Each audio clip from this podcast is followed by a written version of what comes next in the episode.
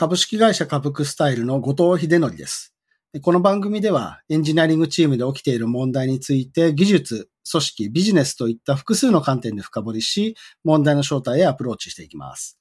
今回のテーマは、ネガティブケイパビリティとその一歩先です。このネガティブケイパビリティという言葉、もしかするとまだ聞いたことない方もいらっしゃるかもしれませんが、まあ、実はマネージメントにとって結構大事かなと僕自身は思っている考え方なので、まあ、あの、それは何なのかといったあたりからいろいろ今日はお話しさせていただきたいと思います。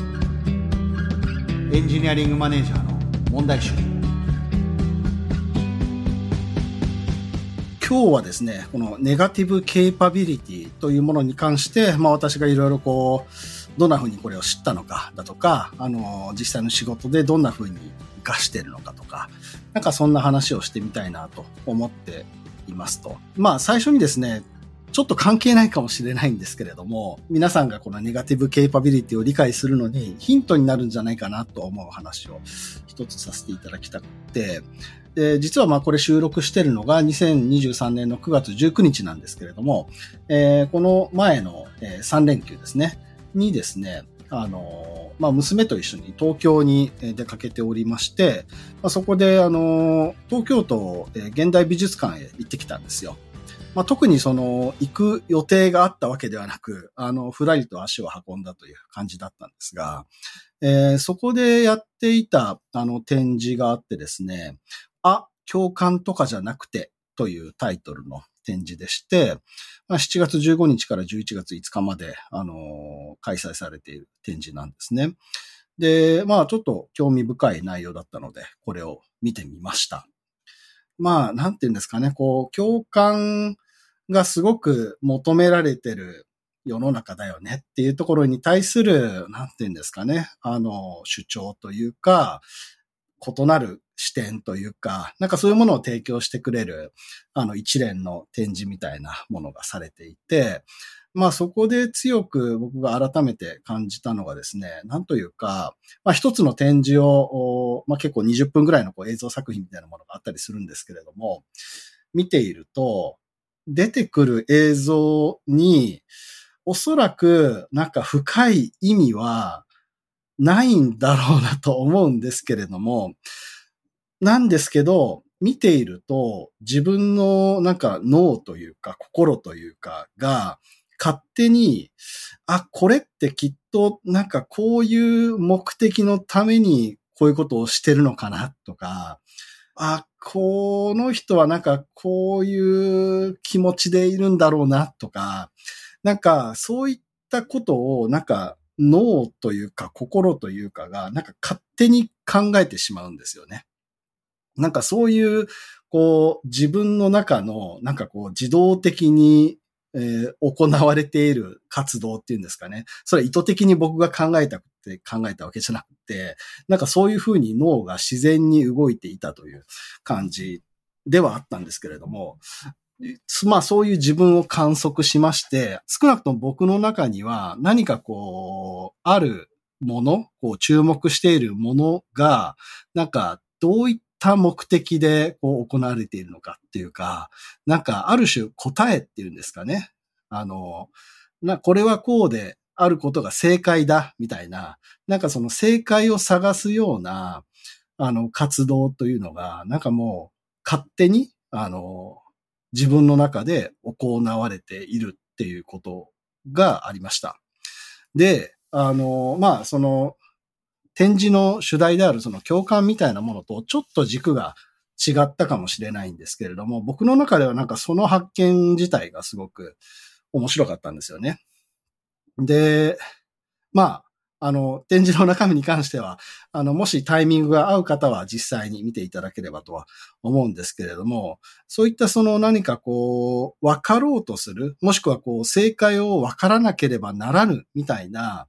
えー、ある種人間の本能みたいなものがやっぱりどこかにあって、で、それがなんかあらゆるビジネスの現場っていうか、マネージメントの現場みたいなところでも、なんかこう正解を出さなければいけない。まあ当然それが求められる時もあるんですけれども、なんかより強くそちらにこう引っ張られてしまうというか、えー、いうことが起きているのかなと思っています。で、えー、まあ今日話したいネガティブケイパビリティというのは、えー、このなんかこう正解を出したい、もしくは正解を出さなければならぬといったことに対して、まあ一石を投じるというか、ちょっと違った、たえー、なんていうのかな、解決策というか、アプローチの仕方、考え方、みたいなものかなと思っています。はい。で、あの、僕がこのネガティブケイパビリティという言葉、なんかこれ、あの、言うだけでちょっと気持ちよくなっちゃうような横文字なんですけれども、これを初めて知ったのは、割と最近でして、えー、前職、まあ、メルカリ時代ですね、えー、で、えー、仕事をしていた時の、えー、ある上司から、あの、ワンオンワンの中で教えてもらいました。後藤さんは、ネガティブケーパビリティっていう考え方があるんですよっていう感じで。で、本当にその、それを聞くまでは全然この考え方を知らなかったんですね。まあ当時の僕、まあいろいろこう難しい課題に、えー、ぶち当たっていて、なんかこうマネージャーとしても、なんていうんですかね、こう成果を出し切れないというか、うん、なんかこう自分が正しいと思って取り組んでいても、なかなか こう結果に結びつかないみたいなことで、結構悶々としていた時にそういったあの考え方を教えてもらったというところがあります。で、まあ、ネガティブケイパビリティ、僕の言葉で説明すると、まあ、一言で言うと、えー、答えを出さないままにしておく力っていうんですかね。スキルっていうか、えー、そういった考え方かなと思っています。なので、まあ、あのー、まあ、それの反対は答えを出す方なので、まあ、一般的に皆さんが普段やっていることだと思うんですよ。問題が起きたら、えー、その問題の原因は何かだったりだとか、まあ、その問題の原因に対して、まあ、どんな解決策があるのか、どの解決策が効くのか選択して、えー、実際それを実行していく。みたいな形でこう問題を解いていく。まあその問題の解き方がまあある種、まあ効果が発揮されれば正解だというような感じで、なんかそういったこう答えを一定の仮説なりを出し、なんかこう正解というか、あるべき姿に向かわせていくっていうことが、まあ特にマネージャーの仕事ではあると思うんですけれども、えー、っと、なんて言うんですかね。僕自身もなんかこう、とにかく問題を解決したいタイプの人間なので、目の前に見えてくる問題が、ある程度自分のフィルターをかけて、で、大事な問題だと思えるものに関しては、えー、とにかくがむしゃらに解いていこうとしていたっていう時があるんですけれども、ただやっぱり一人の人間ができることって、こう限りがあるわけじゃないですか。時間的な問題だったりだとか、まあ考えられる限界だとかもあったりするので、まあなんかこう、全部の問題を解こうとしていてもうまくいかなかったりだとか、まあする中で、えー、まあこのネガティブケイパビリティという概念に出会ったといった感じですね。はい。まあ、あの、先ほども言ったように答えを出さないままにしておく力という感じなんです。でですね、あの、これを聞いて、なんていうのかな。なんか、本当にそれって意味があるのっていうふうに思う方もいらっしゃると思うんですよ。聞いてる方には。なんか問題って分かってんだったら、とにかく問題解けよっていうふうに思う方もいらっしゃると思うんですが、まあ、あの、何ですかね。やっぱりこう、リソースは有限だったりするので、特にそのビジネスの現場においては、そのリソースを効率的に使っていくっていうことがやっぱり一定というかかなりの程度求められます。で、その一定のリソースの中で解くべき問題は何かを決める。ということは解かないでおく問題を決めるっていうことでもあるので、その、まあ何を解かないかっていう部分は、なんて、なんていうんですかね。問題を解かないままにしておくっていう答えを出さないままにしておくっていうことでもあるので、まあそういった観点でも一定のネガティブケイパビリティ的な、えー、行動っていうのは、なんか、あの、意図的ではないんですよ。マネージャーの皆さんっていうのは特にこれまで、あの、使ってきてるんではないのかなと思ったりもします。まあその答えを出すというか、問題をすぐ解くことだけが、まあ優先順位の話では、だけではなく、問題そのものをすぐに解かれるべきものじゃない場合もあるかなと思っていて、極論すると優先順位と非常に近い話ではあるんですが、えー、まあなんか解くべきタイミングではないだとか、まあこれもタイミングの言い換えみたいになっちゃうんですけれども、問題自体の大きさが、えー、そこまでではないみたいな、えー、状態だったりだとか、自分ではない誰かが解いた方がいいとか、まあなんかそういった場合もあるかなと思うんですよね。なので、あのー、問題だからといって全部すぐに解くっていうわけではなく、何らかの状況判断の結果、自分がその問題を問題のままなんか抱えておくっていうことが、結果的に1年後とか、まあそういう時を見据えた上で、えー、正しい、まあより良い選択になってることっていうのが結構あるのかなと。思ってます。で、ちょっとまあ話忘れちゃったんですけれども、このネガティブケーパビリティっていう概念、割とあの、そんなに歴史の古い言葉ではなく、あと割とまあ最近注目されている言葉でもあるかなと思っていまして、なんていうんですかね、不確実性の高い世の中というか、まあ、より変化の激しい世の中で求められているスキルみたいな紹介のされ方をすることが多いかなと思っています。なのでまあその、なんていうんですかね、将来が見通せないという前提に立つと、今見えている問題、これがまあ問題の全貌とは限らないんですけれども、えー、見えている問題、まあ問題の一部に対して何らかの答えだったり解決策を出して手を打ったとしても、えー、3ヶ月後、半年後には何か問題の別の側面が見えてきて、なんかその打った手が場合によっては、こう、より悪い方向に作用してしまうようなケースもあるかなと思うので、まあそういった場合も踏まえて、よりその問題の形がはっきりするまでは、えー、解かないでおくというような、えー、考え方っていう形でこう導入される時もありますよね。はい。といった、まあ、あの、昨今注目されているネガティブケーパビリティというものです。あの、まあ、このネガティブケーパビリティというものを、えー、その上司から教えてもらって、私自身現場であの、なんとなく、あの、ネガティブケーパビリティというものを意識して、えー、自分のマネージメントっていうものを、あの、良くすることができたのかなと思っております。で、特にその、まあ、問題を解かねばならぬと思っていた時期からすると、えー、解かなくてもいいというか、むしろ解いてはいけないというか、解かないままにしておくという選択肢を一つえ、自分のこの道具として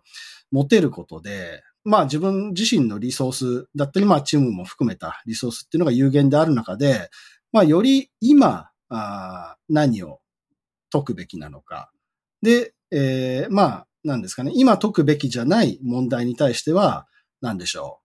まあ、ただ寝かすっていうのもあるし、まあ、なんだか準備だけはしておくとか、まあ、そういう、こう、考え方をよりこう柔軟に持てるようになるんですよね。で、それ以前っていうのはもうなんか分かっ分かった問題に対してはとにかく全部なんかこう並べて解いていかなければならぬみたいな感じだったので、なかなかこう、何ですかね。自分自身の力の使いどころが、えー、うまく調整できなかったりだとか、もしくは、あの、すごい大事な問題だと思って取り組んで、もう、組織に刺さらないというか、まあ、あの、別の言い方をすると結果に結びつかないだったりだとか、まあそういうことが起こっていたので、それと比べると、まあだいぶその、結果というものを意識しながら、まあどうやったら結果が出せるのかっていうところを、よりコントロール可能になったというか、あの、まあそういった考え方をできるようになったのかなという気もしています。なので、まあ、その、結果に結びつきやすいっていうのと、えー、ネガティブケーパビリティが直接なんかこう結びついてるわけではないんですけれども、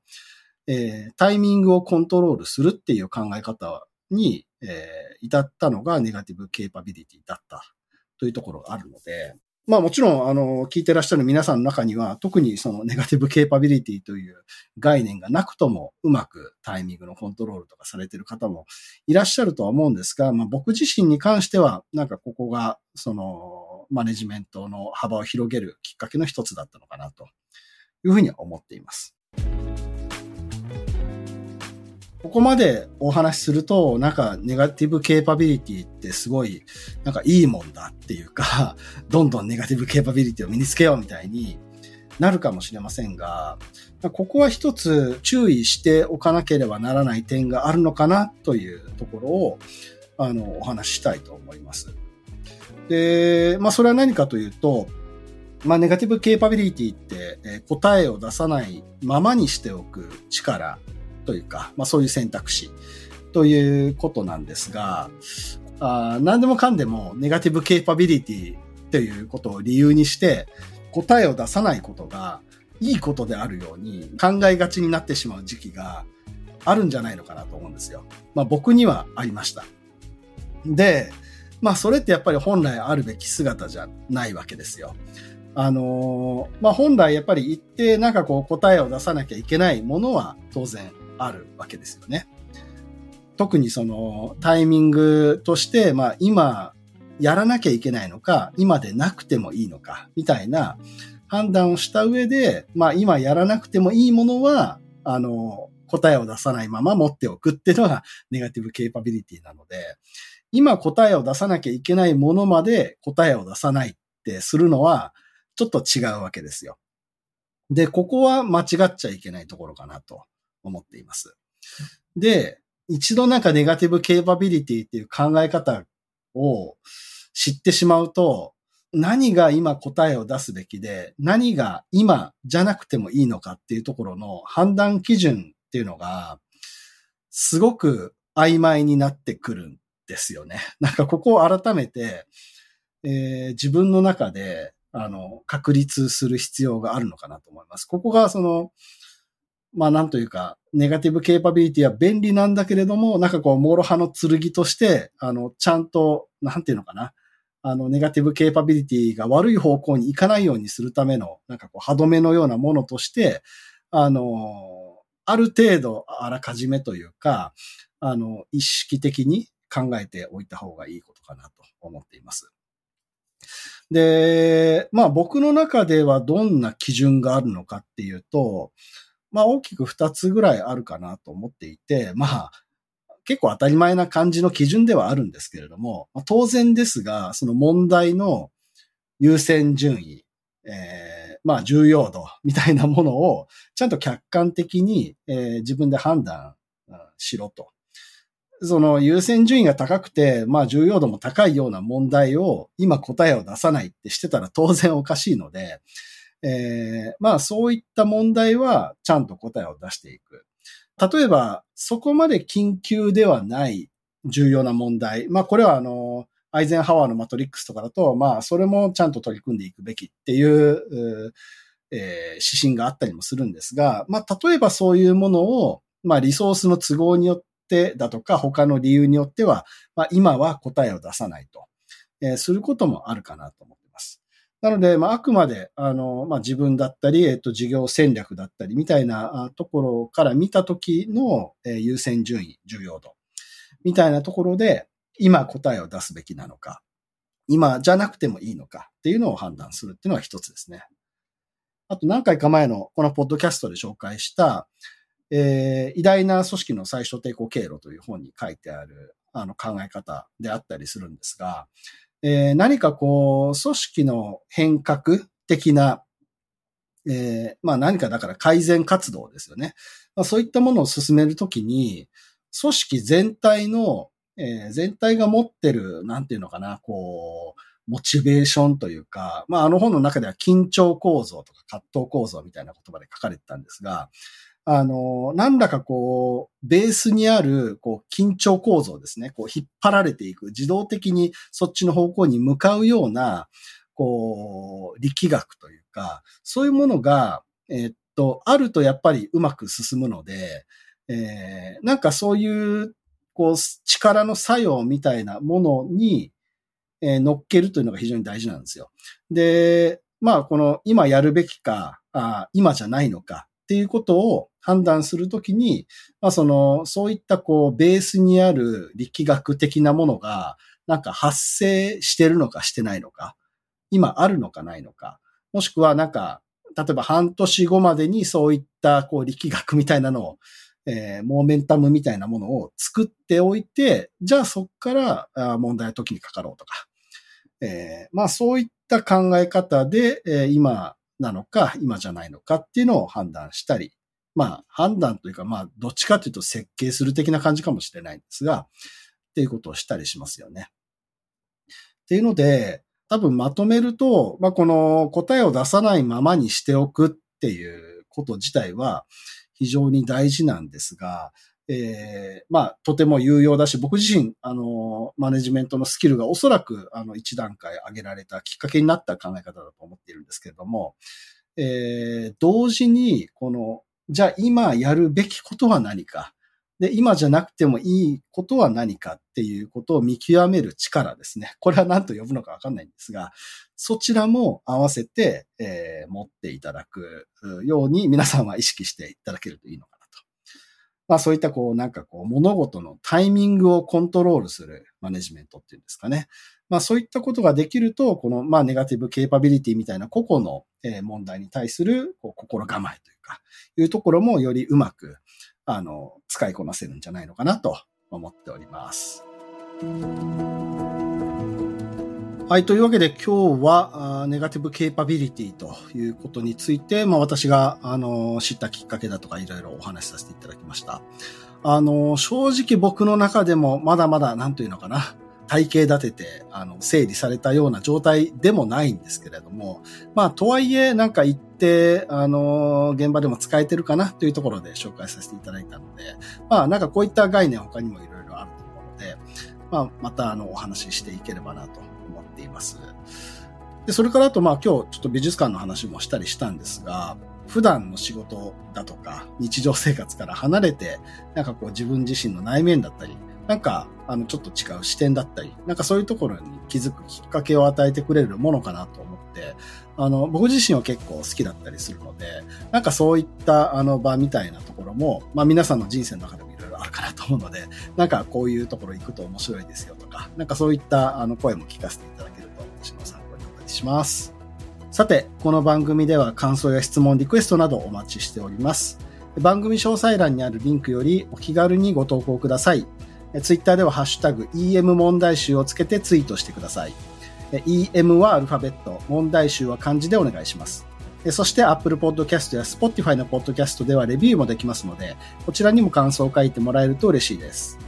お相手は株式会社株クスタイル COO 兼 CTO の後藤秀則でした。